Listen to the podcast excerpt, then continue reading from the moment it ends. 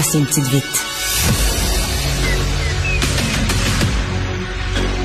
Emmanuel Latraverse. J'ai pas de problème philosophique avec ça. Mario Dumont. Est-ce que je peux me permettre une autre réflexion? La rencontre. Ça passe comme une lettre à la poste. Il se retrouve à enfoncer des portes ouvertes. La rencontre, la traverse, Dumont. Bonjour Emmanuel. Bonjour.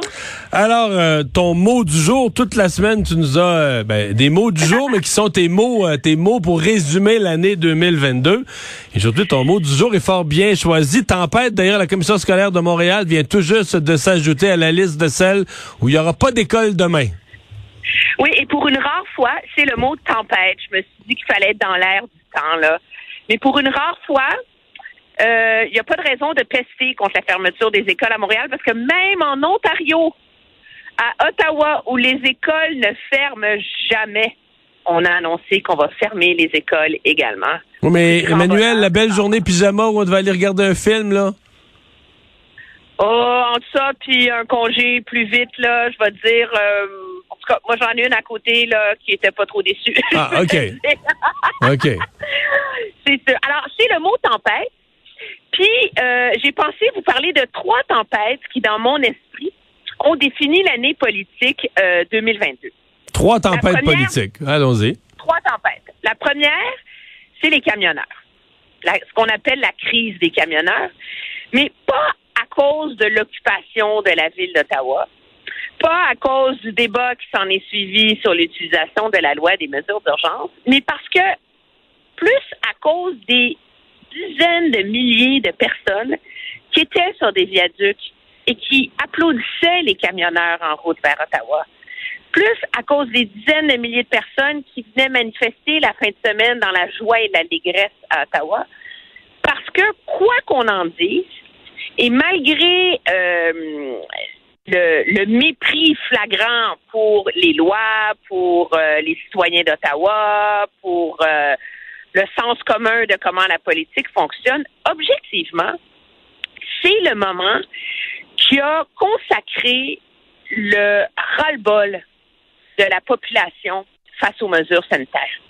Et c'est à partir, pas dans les 24 heures qui ont suivi, mais si on remarque, c'est graduellement à partir de là que le, le, discours public autour des mesures sanitaires a commencé à changer puis que l'espèce de, règle euh, moralisatrice du en faire plus, toujours plus, toujours plus, donner l'exemple, s'embarrer à la maison, puis sortir, c'est comme si c'est là que moi je pense que la goutte qui a fait déborder le vase au Québec, c'est l'alerte Amber le 31 là.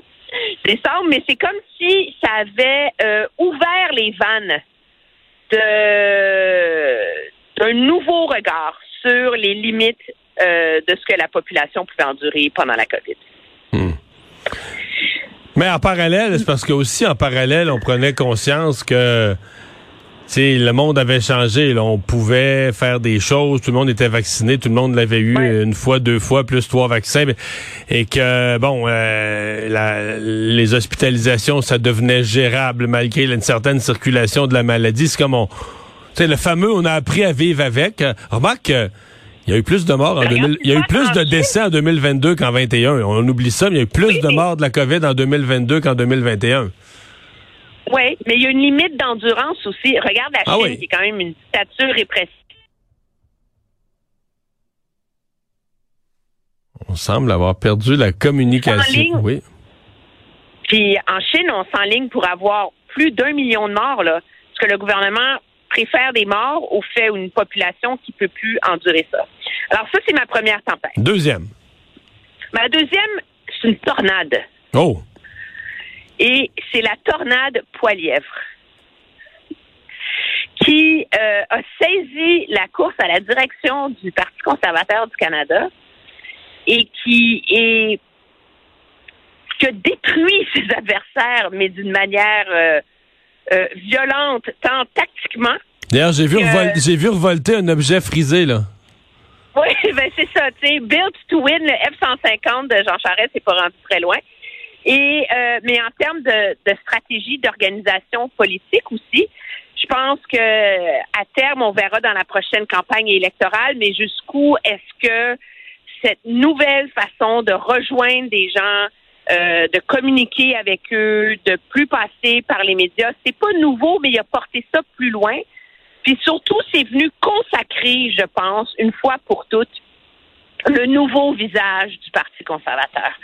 Euh, il y a eu tout un débat au lendemain du départ de M. Harper de si son parti conservateur pouvait lui survivre. Hein?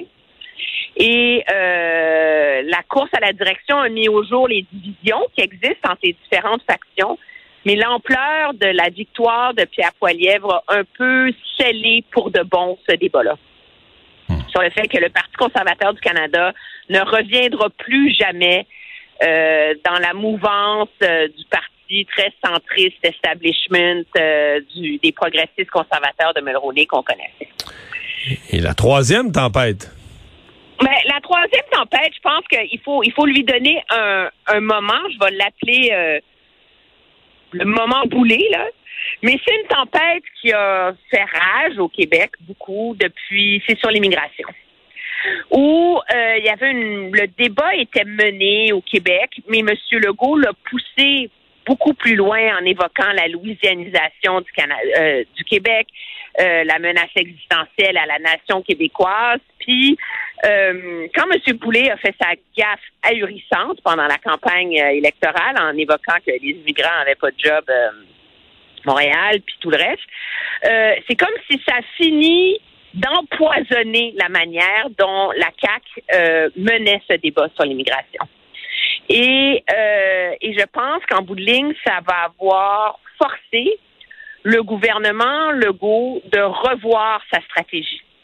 Euh, pas sur le fond, parce que je pense qu'il sent qu'il y a de plus en plus de voix qui s'élèvent, euh, qui sont pas des voix euh, partisanes nationalistes d'extrême droite, là, mais des voix sérieuses pour dire qu'il faut réfléchir à intégrer l'immigration dans le reste de la société, là, que, tu venir 150 000 personnes par année, ça tient pas la route. Mais en même temps, on voit M. Legault être beaucoup plus raisonnable, beaucoup moins revendicateur, tant face à Ottawa, puis surtout avec la nomination d'une ministre, Christine Fréchette, qui a un regard beaucoup plus, euh, plus économique, euh, plus posé, euh, moins ancré dans le nationalisme identitaire de M. Legault. Puis je suis pas sûre qu'il aurait pris ce virage-là n'eût été de la gaffe de M. Peut-être. Et finalement, tu veux euh, aujourd'hui nous parler d'une histoire euh, qui euh, une histoire qui a été quand même importante au Canada anglais, qui n'a pas été couverte au Québec.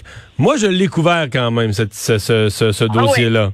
Mais je pense que je suis le seul au Québec. les manchettes, moi, je, ça m'a... Alors, il faut la décrire. Comment... Le, le titre que je l'ai donné dans c'est toi, qui, c'est toi qui es une femme. À chaque fois que j'en ai parlé, je savais pas quel mot prendre. On sait pas comment nommer ça. Je t'écoute.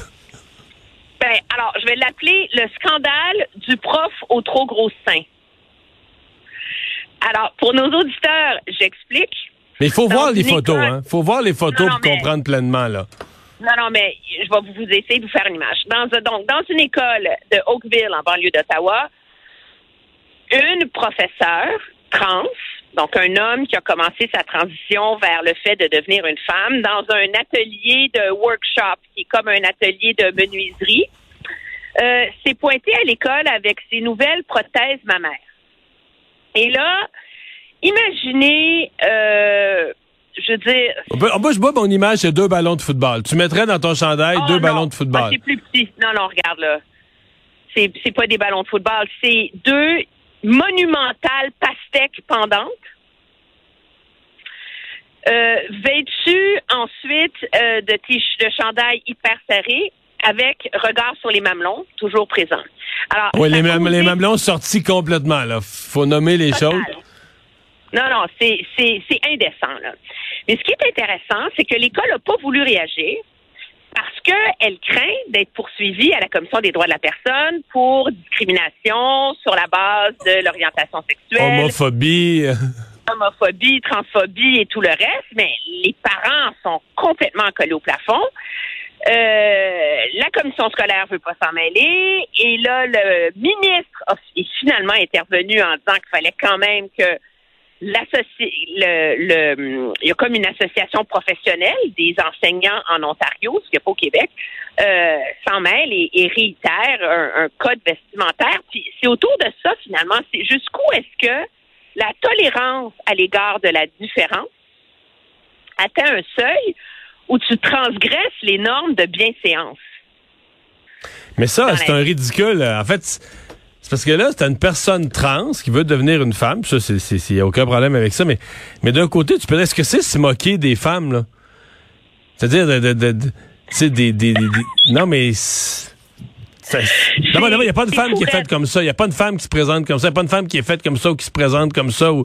C'est une joke. Pour vrai, quand tu le regardes, c'est une joke. Mais il n'y a pas une femme qui serait capable de porter le poids de sein de cette taille-là. Là.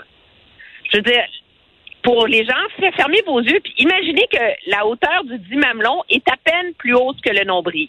Ça vous donne une idée de la taille des seins. Moi, j'ai jamais rien vu de tel. Mais l'ironie de tout ça, c'est que là, les parents poursuivent les, songent à poursuivre l'école, envoyé une mise en demeure, pour une raison très intéressante, c'est qu'ils ont trouvé que dans la loi sur l'éducation en Ontario, il y a un article qui dit que toute personne qui fréquente l'école doit être euh, habillée de manière à ne pas montrer ses organes sexuels et génitaux. Écoute, ça se peut pas. Puis là, ben, ils utilisent ça pour essayer d'amener un minimum de bon sens dans un débat qui est complètement pris en otage par la crainte de blesser.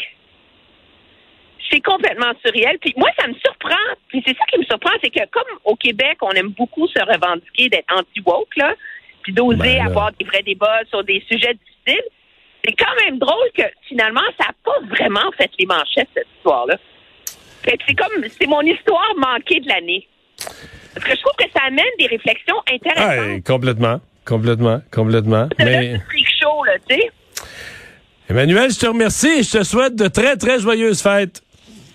De très joyeuses fêtes à toi aussi, Mario, puis on se retrouve en janvier. Certainement, bye bye.